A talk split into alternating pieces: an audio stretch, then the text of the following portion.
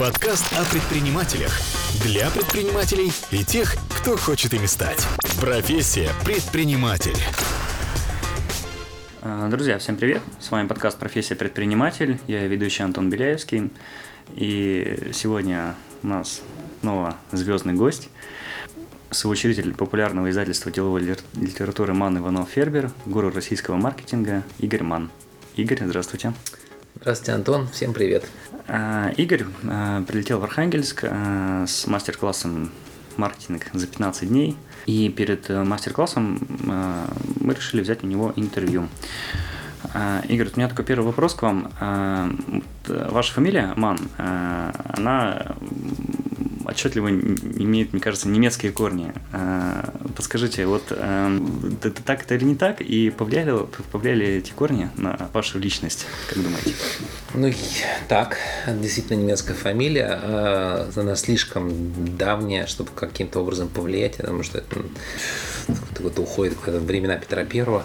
А, Я думаю, что, наверное, повлияли, наверное, с точки зрения того, что я ужасно не люблю непунктуальных людей и сам стараюсь никогда не опаздывать такой эм, эм, бзик.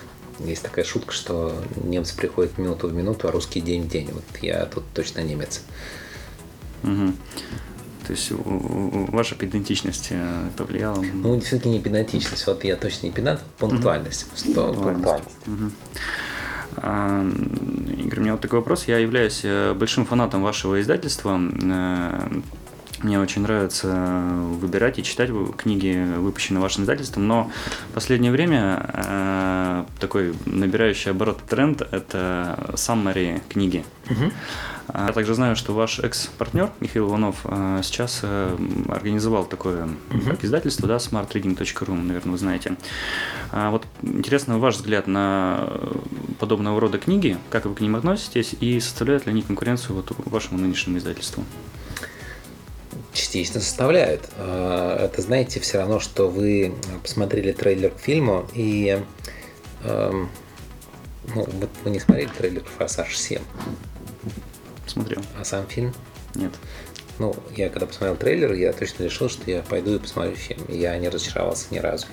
И понятно, что в трейлере, конечно, собрали самые вкусные места, но иногда бывает так, что трейлеры снимают не очень хорошо. И по трейлеру ты не можешь э, решить, пойдешь ты на кино или не пойдешь. Ну, как правило, ты говоришь да или нет. И вот ошибка э, или, скажем, недостаток самый заключается в том, что ты говоришь книге нет, а книга того стоила. И очень часто в книге, конечно, ты понимаешь, о чем автор говорит. Ну, то есть там редактор, он правильно вынимает суть книжки, но пропадают истории, пропадают кейсы, пропадают цитаты. А, Это, конечно, как правило, не включается в, а, в, в этот материал сжатый, поэтому когда меня спрашивают, как я отношусь к выжимкам, я говорю, что имеет право на жизнь этот жанр, но отношусь я к ним сугубо отрицательно. Не из-за того, что они частично забирают часть нашей аудитории, из-за того, что я никогда не буду лично читать эти выжимки, потому что мне как раз важны нюансы, детали, э, которые из книг вынимаются. Я попытался прочитать несколько самбри э, по тем книгам, которые я уже читал целиком, и понял, что вот абсолютно я был прав в своих мыслях. Ты э, не получаешь того от самбри, что ты получаешь от книжки. Мгм. Но а все-таки по поводу конкуренции, как ты сказалось, это на Да, ну, я сказал, что это действительно частично наш конкурент. Но по сравнению с торрентами, конечно, это так себе конкурент. А, Зачастую люди действительно могут прочитать сам и сказать, «М, понимаю, о чем книга, читать не буду. А, И мы не получаем читателя. Мгм. А, Но мы, с другой стороны, сами практикуем такую вещь, и, наверное, многие из вас, э, ну, я имею в виду многие читатели или слушатели нашего подкаста, знают, что 15% наших книг можно посмотреть бесплатно. То есть, ну, мне кажется, еще даже смелее прием, чем Summary. Мгм. Но ты начинаешь читать книжку, ты понимаешь, тебе стиль автора нравится или не нравится, тебе его подход нравится или не нравится. А, ну, тут я просто еще раз, если вы хотите услышать ответ на свой вопрос, да, а, это своего рода конкурирующий проект, а, нет, мне, не нравится такой а, способ получения информации. А, я вас представил как эм, гуру российского маркетинга и соучредителя... Я немножко покраснел, но слушатели это не, не увидели. Да. Это по поводу гуру. вопроса про по поводу гуру. Да? Я не очень ну, всегда ерзаю, когда меня называют гуру. Не свыкну сейчас. Наверное, вас в каждом интервью об этом спрашивают. Практически. Мы не исключение оказались. Вот кем вы все-таки больше себя считаете? Предпринимателем издательского бизнеса, специ... Э, консультантом по маркетингу или бизнес-тренером? Какой вот какой это основной вид вашей деятельности? Я думаю, что больше консультантом. А, больше времени моего уходит на то, чтобы выступать с лекциями. А, консалтинговых проектов, к сожалению, интересных очень-очень мало. Но когда подворачивается интересный консалтинговый проект, я в него прям с удовольствием окунаюсь с головой. Мне консалтинг нравится больше всего. Потому что когда ты читаешь лекцию, ты не можешь а, влиять на результат. Ты можешь передать знания из одной головы в другую, но по факту, как эти знания повлияют на бизнес твоего клиента или нет, ты не знаешь. Когда ты работаешь как консультант, ты тоже перекладываешь знания из одной головы в другую, но ты тут же продавливаешь, прожимаешь свой клиент для того, чтобы вот то, что ты ему посоветовал, было реализовано на практике.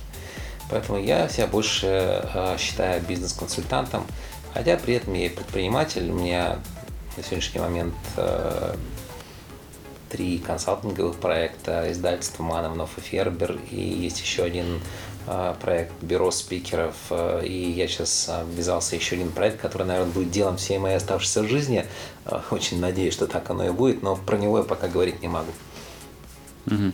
Ну, то есть я правильно понимаю, что наибольшую удовлетворенность ваш все-таки приносит это консалтинг? консалтинг да, я думаю, что вот если меня спросят, каким я себя вижу там через несколько лет, десятков лет, может быть, там через 20 mm-hmm. лет или там через 10 лет, я бы сказал, что вот я такой умудренный знаниями, люди ко мне приходят за советами, и я конкретно вот прям в десятку попадаю с советом э, в, по проблеме своего клиента. Mm-hmm. У вас нет проблемы?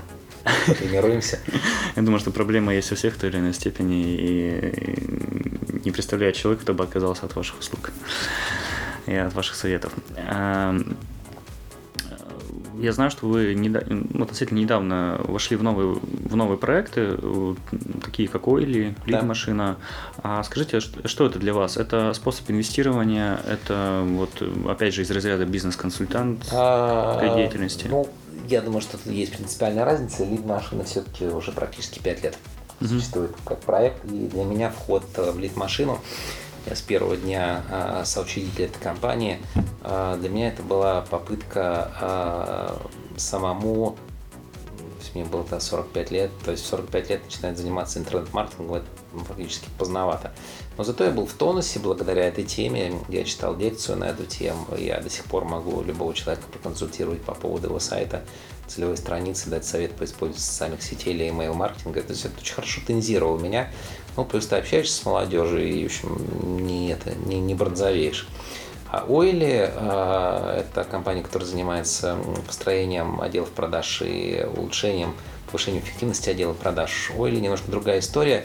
Я вошел в эту компанию уже когда она существовала.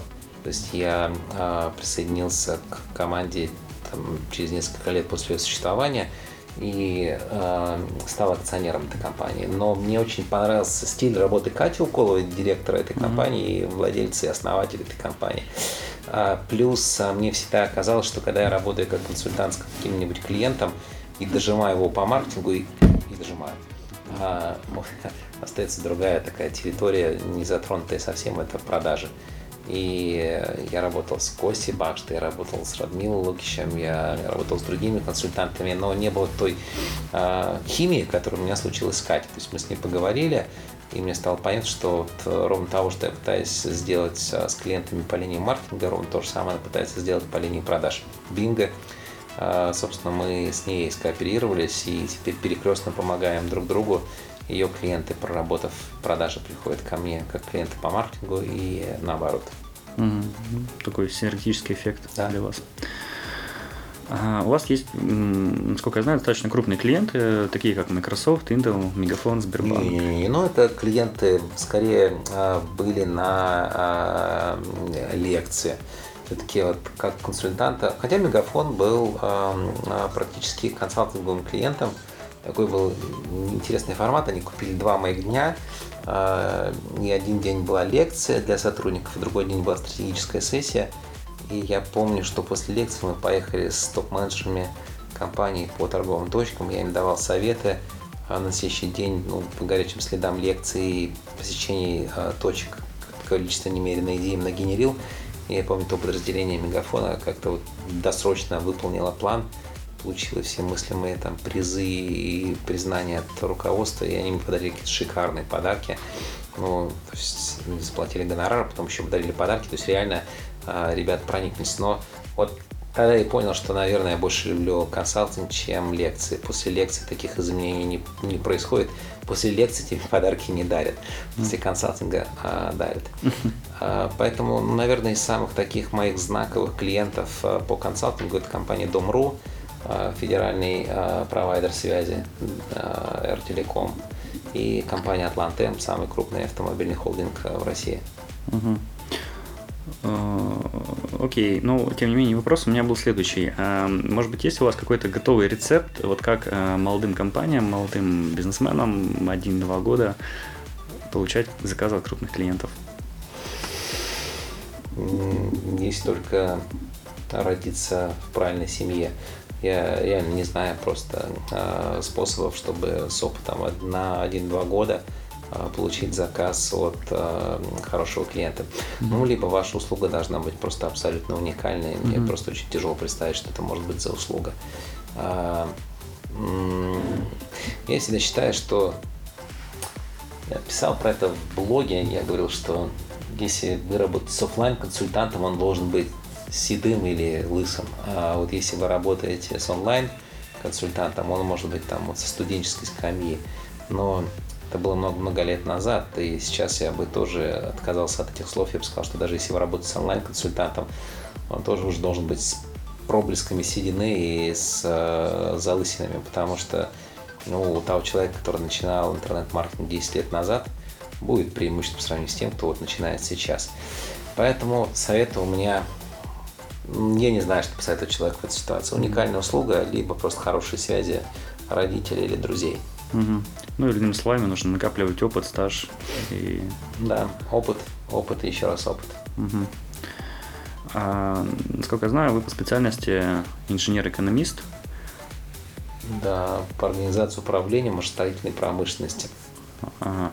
А вот можно вкратце рассказать, как вот почему вы решили, что маркетинг это ваше? Вот как вы пришли в это направление? Так исторически, наверное, сложилось. Я на третьем курсе института времена были социалистические еще. Uh-huh. У нас был политэкономия социализм и политэкономия капитализм. Политэкономия капитализм, но чтобы мы ну, не прониклись этой темой, был один семестр. И в рамках а, этого а, предмета я взялся написать курсовую работу, и она была как раз пара маркетинг. Вообще не понимал, что это такое, что маркетинг, что лизинг, что инженеринг, все одно было. Взял книжку в библиотеке единственную на эту тему, она называлась «В паутине маркетинга» такое было название, и там было написано, как благодаря маркетингу капиталисты из трудящихся выжимают э, деньги, а, заставляют их э, влезать в кредиты, э, чрезмерно там создают у них желание на ненужные вещи и так далее. Потом, вау, какая клевая штука.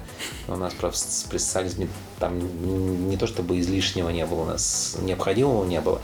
Но вот так вот случайно с этой книгой познакомился, а потом началась перестройка, и, собственно, как-то уже про маркетинг стали говорить совершенно открыто. И тут подоспел пятый курс, и я э, написал диплом на эту тему. Э, ну, не настолько еще был легализован маркетинг, мне не дали слово диплом написать на обложке. Э, но так быстро менялись времена, что когда я написал диплом и остался работать в институте, на кафедре зарубежного опыта управления уже через год появилась кафедра маркетинга, я туда плавно перешел. Ну, то есть очень быстро да, все изменялось. Угу. Так началось э, мое, сказать, дружба с маркетингом. 28 лет, 28 лет, как я этой темой заинтересовался, прошло, и я уже фактически, наверное, синоним слова маркетинг в России.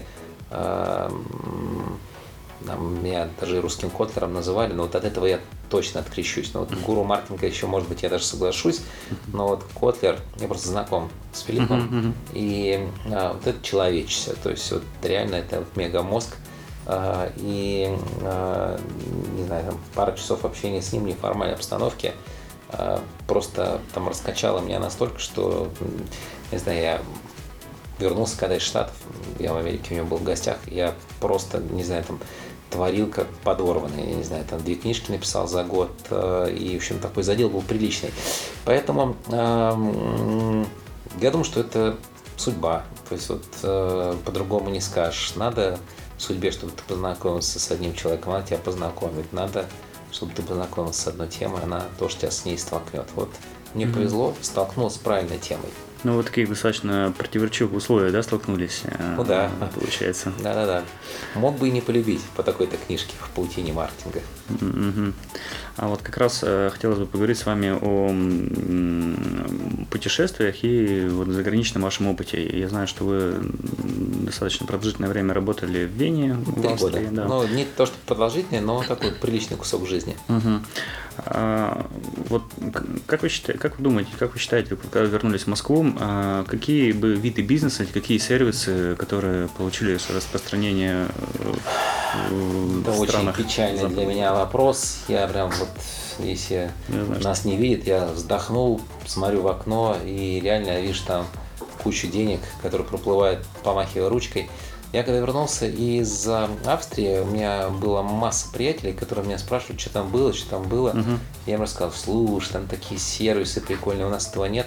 И люди просто брали это и делали. И ну, прям есть один человек, который очень-очень мне благодарен за то, что он свой бизнес продал за 40 миллионов долларов. Он говорит, спасибо тебе большое, mm это вот, говорит, все целиком твоя заслуга.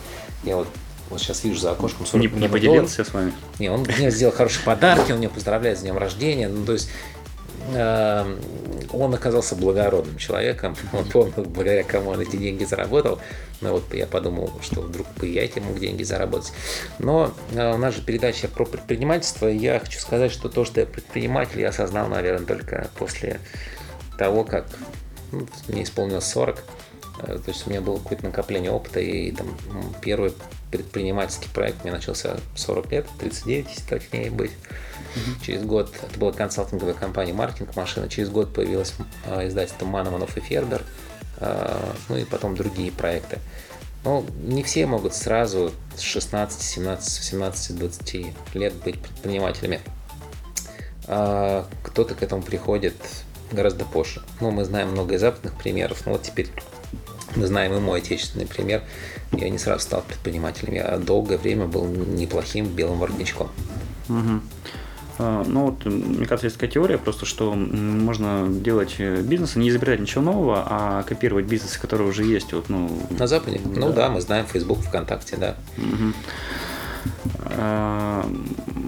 похожий вопрос тогда. А по уровню развития вообще маркетинга в целом в России, а насколько ли большая разница между вот э, нашей страной и развитыми европейскими странами и, и теми же странами? Прям хочется совсем-совсем обидеть наш маркетинг и сказать, что у вас есть какая-нибудь глухая деревня вот здесь, в, в Архангельской области? Ну, таких множество у нас здесь. Да, вот если бы житель этого города поехал бы в Нью-Йорк, его потом спросили, есть разница между Нью-Йорком и нашей деревней? Он бы сказал, конечно, есть. Вот ровно то же самое, я думаю, что вот наш маркетинг это вот деревня ваша архангельская, а их маркетинг это Нью-Йорк. Просто разница просто колоссальная, мы это просто не видим, не смотрим. Угу. Разрыв потрясающий.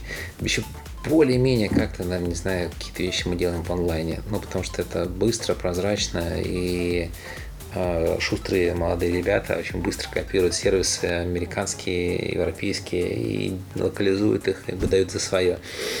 Но вот общее понимание системы маркетинга, теории маркетинга у нас просто какое-то катастрофическое. То есть, если ты задаешь вопрос человеку, что такое АИДа, он тебе говорит, это опера Верди. Если ты говоришь, что такое, там, не знаю, Ро, э, Роме, он говорит, это пригород Рома, ну, то есть это возврат на маркетинговые инвестиции. Ну, то есть, ну, я не могу сказать, что я как Дон Кихот сражаюсь, сражаюсь, сражаюсь с ветряными мельницами, но вот это вот когда казалось, что наконец там столько книг написано, столько лекций прочитано, ну вроде бы как народ должен прокачаться и начать понимать, что такое маркетинг. В институтах должно что-то из- измениться. Не знаю, я прям в отчаянии в каком-то, но хорошо, что я оптимист, не сдаюсь. Угу. Ну, как вы считаете, динамика-то есть такая? Отрицательная, да. Отрицательная есть все-таки. А может, какие тогда популярные инструменты маркетинга, которые вот они популярны прямо на Западе, а у нас э, их практически не применяют? Ну, хорошо, вот, э, Антон, такой вот просто дурацкий вопрос. Что такое прибыль, вы знаете? Знаете. А что такое Net Promoter Score, не знаете. Вот спроси Это... любого предпринимателя на Западе, что такое э, прибыль, он тоже скажет разница между там, доходами и, и расходами. Угу. Спроси его, что такое Net Promoter Score, он скажет, это индекс, с помощью которого, вот как я замеряю с помощью прибыли, сколько я денег заработал, mm с помощью индекса Net Promoter Score я замеряю лояльность своих клиентов. Это знает все, все. А у нас вот тут базовые вещи не знает никто. И когда мне говорят, э, когда мне говорят, э, ну, там, назови какие-то инструменты. А, у меня есть такая смешная история. Я в 2007 году до кризиса выступал на конференции, которая называлась «Нестандартные маркетинговые инструменты и новые рекламные носители». Это была а, конференция, которую проводил газета «Ведомости». И э, я выступал первым, и в аудитории было 250 директоров по маркетингу прокачанных компаний и 250, ну там 100, 150, 100 директоров по маркетингу, 150 рекламных агентств. Я показал слайд, на котором было 15 маркетинговых инструментов, которые, ну, вот вовсю использовались на Западе. Угу.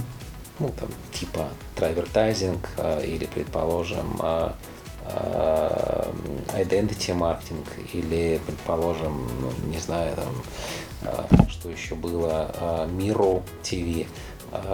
Я подсказал слайд и говорю, вот Скажите, пожалуйста, в аудитории есть хоть один человек, который вот, ну, смотрит на эти 15 инструментов скажет, мне сейчас я знаю, что обозначает каждый из этих инструментов. Ну, смех в зале, какие-то слова знакомые, какие-то нет, ни одной поднятой руки. Я раскопал этот слайд, показал его год назад. Сейчас я его показываю на каждом своем семинаре, говорю, кто не знает эти инструменты. То есть получается, 2007-8 лет назад на Западе вот этим пользовались вовсю. А мы этого еще до сих пор не знаем. То есть на уровне термина люди не понимают вот какие-то вот совершенно простецкие вещи. Поэтому разрыв колоссальный. А, и когда а, нам говорят, что у нас там неэффективная система маркетинга, эффективная система бизнеса. Я вот понимаю, почему. Потому что базовый понятийный аппарат у нас очень слабенький. А если у нас базовый понятийный аппарат очень слабенький, то, соответственно, мы и базово какие-то вещи не применяем или применяем ужасно плохо. А, я, я вот просто вот хочется прям сказать, я в отчаянии, но я уже говорил, что я оптимист, и я буду продолжать делать попытки, разжевывать, повторять какие-то вещи, писать простецкие книжки, ну, чтобы люди просто читали и делали. Про книжки. А, Маркетинг без бюджета. Угу. Написано в 2008 году. А, очень простая книжка, очень технологичная. Просто все от нее в восторге. Ты приходишь к какой-нибудь аудитории, в которой выступают деловые люди, задаешь вопрос, ребят, а кто читал книжку «Маркетинг без бюджета»? В лучшем случае. Это люди еще пришли учиться на семинар. В лучшем случае поднимает процентов 25 участников руку. А, в общем, а, не учатся у нас а, деловые люди и предприниматели, к сожалению. Угу. Ну, такое, кажется, достаточно второстепенное, второстепенные приоритеты у нас руководители расставляют в отношении маркетинга управления предприятием. Ну, они не видят от него пользы, и я их понимаю, но они не видят пользы от тактики маркетинга, потому что специалисты по маркетингу ничего толкового не делают, угу. но при этом они не видят пользы от стратегии маркетинга, потому что они ее не понимают и, соответственно, не используют. Наверное, просто большинство людей мыслит э, так вот, сколько они вложили и какой обратный эффект. Ну, есть же книжка «Маркетинг без бюджета». Почему они не читают «Маркетинг без бюджета»? Ты угу. не требуется никаких денег. Возьми А-а-а. и прочитай. Угу. Больше ста инструментов есть. И в интернете тоже очень много инструментов инструментов интернет-маркетинга, не требующих бюджета. Ну, почему бы не пользоваться? Тогда вот такой вопрос, как вы считаете, может быть, к разным бизнесам по-разному, а какой все-таки процент от бюджета, общего бюджета должен составлять статья? Невозможно ответить на этот вопрос, не понимая отрасли. Я все время работал в телекоме, и мне как-то на глаза попала статистика а, процента, которые тратят компании на маркетинг от оборота цифра разнилась а, от 0,7% до 15%. Это мы говорим про отрасль телекоммуникационную, ну, то есть это средняя. Uh-huh, uh-huh. Это же просто, ну, не знаю, там, даже вывести невозможно. Ну, с, не как 15% 0,7%. И все компании лидеры, ну, просто сегменты разные. Кто-то оператор связи, кто-то телекоммуникационный поставщик, uh-huh. кто-то провайдер. То таким опытным путем, наверное, такие цифры достигаются. Ну, есть семь классических способов планирования маркетингового бюджета. Один из них это как раз процент от оборота, и он как раз самый неточный и самый нерекомендуемый. Самый эффективный способ планирования маркетингового бюджета – это метод цели и задач. Когда ты ставишь перед собой задачи, извините, цель, понимаешь, какие задачи будут способствовать достижению этой цели, просчитываешь, э, долларизируешь каждую или там рублизируешь каждую там задачу, складываешь, добавляешь резерв, бюджет готов. Угу. А, я знаю, что вы активно рекомендуете и в своих изданиях активно путешествовать, э, чтобы развивать, развиваться самому и развивать свой собственный бизнес. Рекламировал. Ну, при старом курсе евро это еще можно было потянуть. Э, то есть сейчас вы считаете нецелесообразно? Ну, я считаю, что нам просто дали второй шанс э, вдохнуть в жизнь во внутренний туризм, в экономику. Угу. Обидно, что только мы им не пользуемся. Смотрите, сколько у вас возможностей здесь для туризма в вашей области. Действительно много. А, и чего, прирост есть или нет? Я думаю, что если мы пойдем с вами в какой-нибудь там управление, курирующее вопрос туризма, вряд ли здесь зафиксирован какой-то сильный прирост. Ну, то есть, конечно, люди едут в Крым, люди едут uh в Сочи, люди едут на Байкал – но вот мы не очень сильно развиваем внутренний туризм, к сожалению. Но времени еще Но, прошло. в принципе, я, мало. возвращаясь к вопросу, я действительно рекомендовал и продолжаю рекомендовать а, зарубежные поездки. Ну, я не помню, кто сказал, по-моему, Гюго. Ты никогда не возвращаешься из поездки а, тем человеком, да. которым ты уезжал. А, и я побывал в 52 странах мира, и я могу точно сказать, что там, посмотрев на все свои впечатления, США э, просто кладезь полезной информации. Швеция, страна с населением 9 миллионов жителей, подарившая просто неимоверное количество угу. международных брендов. А, Великобритания. А вот а, все-таки, да, вот я вот э, хотел закончить вопрос. А, вот, как, может быть, какие-то примеры вы приведете стран, где, э, куда вы в первую очередь советуете съездить? Вот я и, перечисляю и, и, и, и, что, и что именно там посмотреть? Ну, в Штаты надо ехать в Нью-Йорк обязательно, по крайней mm-hmm. мере, будешь ходить по Нью-Йорку и говорить, о, это я видел в этом кино, а это вот здание ломали в таком кино, а вот здесь Брюс Уиллис врезался в здание, я это mm-hmm. кино помню. А, а, Нью-Йорк, а, Лас-Вегас, ну, просто по двум причинам. Во-первых, там очень весело, а во-вторых, там находится штаб-квартира компании Zappos. Это просто такой очень интересный интернет-магазин. А есть у нас книжка «Доставляя счастье». Вот я прочитал эту книгу, сразу же хотел в Zappos попасть. А, Сан-Франциско, Лос-Анджелес, а, Сиэтл. Ну, много интересных городов в Америке. Но я думаю, что вот если один город поехать, то, наверное, все-таки Нью-Йорк. Эм, в, в Австрии Вена, Зальцбург, в Швеции э, Стокгольм. Эм, если мы говорим про Великобританию, наверное, все-таки достаточно будет э, Лондона. Угу. Японии надо обязательно побывать и в Токио, и в Киото, потому что Киото это бывшая столица Японии, и на контрасте Токио и Киото это просто ух, воспринимается очень хорошо. А, ну, я думаю, что, наверное, еще можно похвалить Германию, но туда в какую в город не приедешь, просто будешь поражен чистотой, порядком а, и невероятной производительность немцев, которые, вот, не знаю, там на работу вовремя приходят, с работы вовремя уходят, при этом у них самая развитая экономика в, в Европе. Угу. А, мы так э, постепенно перешли к рубрике рекомендации и советы. Вот я знаю, что вы достаточно продвинутый в плане гаджетов человек. Вот, может, какие-то порекомендуйте, какими вы гаджетами пользуетесь? Э? А, Джамбон, а, фитнес-браслет. Смотрю, у вас нет фитнес-браслета. Я задумываюсь. Ну, хорошая штука. Он позволяет посчитать, сколько шагов я сделал в день. Угу. Сегодня явно свою норму не выполнил. Самое главное, он объяснит сейчас нам, почему я вот так зеваю, сижу. А, он показывает, что а, как я спал, качество моего сна, и сколько uh-huh. я сделал шагов. Вот просто какое-то время займет. Но самое главное, самая его важная функция – это будить а, меня в фазу неглубокого сна. Я сегодня должен был встать в 6 часов. И я поставил будильник здесь uh-huh. в смартфоне в период с 5.30 до 6 часов меня разбудить. И без 5-6 он меня разбудил, я был в фазе неглубокого сна. Uh-huh. И, конечно, это гораздо комфортнее, если бы он меня разбудил в 6, когда я был там, в фазе глубокого сна и чувствовал бы себя еще более разбитым. Но вот у меня есть очень плохое предчувствие, что я там ночью часто вставал, а, и спал там, ну, в лучшем случае, там, наверное, часа там 4. Сейчас мы это посмотрим. А, плюс он может посчитать калории, настолько он умный. Ты фотографируешь блюдо, он тебе говорит, сколько ты калорий. Ну вот, он говорит, что я спал 5 часов 44 минуты, но как-то у меня прям таки интересность такая, откуда он это взял, что 5 часов. А, а, сделал сегодня 4600 шагов. Значит, сейчас пойдем до, до, до следующего места встречи пешком. А, поэтому каждые полчаса он сжимает меня руку и говорит, надо двигаться, нельзя сидеть. Поэтому сейчас наверное, уже прозвучит сигнал, это будет конец интервью.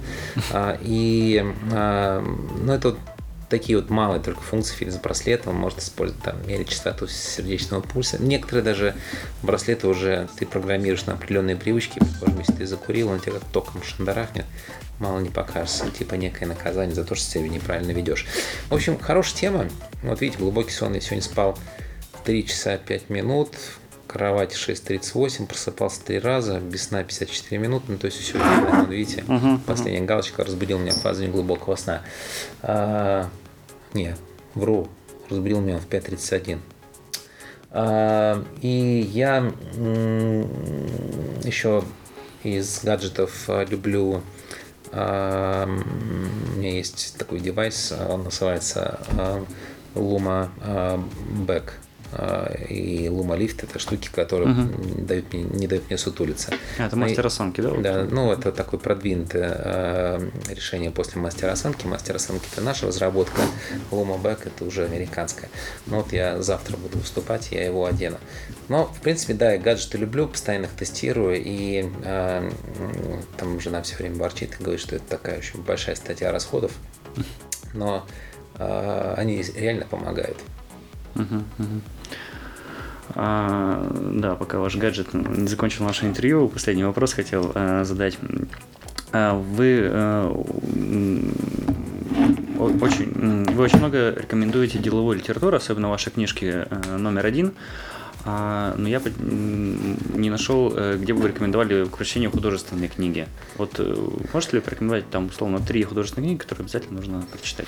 А, ну, вот я периодически смотрю на Радислава Гандапаса и просто поражаюсь, что он там прям одну с другой рекомендует художественные книжки. И когда меня спрашивают, что хорошего художественного я прочитал за прошлый год, мне, если честно, похвастать нечем. А, я школу закончил золотой медалью, все, что нужно по школьной программе, прочитал, перечитывать у меня желания нет никакого. Я не могу сказать, что я получаю больше удовольствия от прочтения чтения мира или понимаю гораздо больше, чем я понимал тогда. Uh-huh. Я тогда понимал мало, но сейчас я понимаю еще гораздо больше, чем э, ну, когда ты сейчас читаешь, там ты не проводишь параллели между 21 веком и веком 18 19 э, И я читаю книги том случае, когда мне есть кто-нибудь конкретно скажет, что это просто шедевр. И я читаю книжки своих любимых авторов. Ну, потому что я всего Акунина прочитал. А, и еще один у меня есть любимый автор. Это а, Кристофер Бакли. Ну, у него есть совершенно потрясная книга «Господь мой брокер». Вот мы ее недавно выпустили на своем издательстве. Mm-hmm. А, несмотря на то, что это художественная книга, там есть проблески деловой мудрости. Я бы сказал, что не то чтобы проблески, а, а такие кил килограммовые слитки э, золота, не мудрости. Очень классная книжка, у него еще есть книжка «Здесь курят», э, «В белом доме переполох». Ну, в общем, у него масса хороших художественных произведений. Но вот читать Чехова или какие-нибудь там, не знаю, вот произведения, которые получили какие-нибудь там премии, mm-hmm. а, меня не тянет. Я лучше mm-hmm. еще одну книжку по маркетингу прочитаю, или по бизнесу, или по клиент-ориентированности. А, и если меня спросят, да с тобой не о чем поговорить, ну зато я все сериалы и все видео посмотрел, видеофильмы. Вот вы же не смотрели «Форсаж 7», а я уже посмотрел. Да, ну, Радислав обычно в каждом, на каждый вопрос отвечает, что он рекомендует «Мертвые души» читать всем, как всегда. Ну, там много про маркетинг, но я никогда не буду рекомендовать эту книжку читать. Я просто скажу вам, лучше прочитайте книжку номер один, больше пользы для вас будет. А, и э, мне даже кажется, что мертвые души вас просто потянет назад, а не потянет вперед книжка. За то время, пока вы прочитаете «Мертвые души», я прочитаю 4 бизнес-книги. И кто из нас заработает больше денег? Скажу так, я проведу время с удовольствием, вы проведете время с пользой. А, но предпринимательство это все-таки для пользы. Да. А такой у меня вопрос. э, Я когда изучал вашу биографию, последний вопрос, э, заметил удивительную вещь, что как раз вот э, Рислав Гатпас, про которого мы говорим, он так получилось, по-моему, жил с вами в одном городе в одно и то же время. Это в городе Одесса. Да. Один, также один из моих любимых городов. А вы познакомились уже после того, как э, туда Да. уехали? Ну, если посмотреть на нашу историю, так смешно получается, что я родился в Одессе, а Радислав родился в Самаре, потом он переехал в Одессу, считает городом городом, а я наоборот уехал в Тольятти, это Самарская область. И потом мы с ним встретились уже в Москве. А, Поэтому вот такая наша страна большая. Э, Интересно, вы жили рядом или нет? В Одессе? Да, не спрашивали его? Нет, не спрашивал. Ну, э, ну, точно мы с ним стенка на стенку не дрались, я его не помню. Игорь, э, я очень благодарен вам за это интервью. Э, Благодарен то, что вы согласились эм, поучаствовать в записи нашей передачи. Также выражаю благодарность агентству полезных бизнес-мероприятий «Эверест», э, Да, они молодцы. э, генеральному директору Михаилу Паршину и ассистенту Дарье. Э, С вами был подкаст «Профессия предприниматель». Действуйте, предпринимайте. Всем пока. И учитесь. Спасибо. До свидания. Подкаст о предпринимателях. Для предпринимателей и тех, кто хочет ими стать. Профессия предприниматель.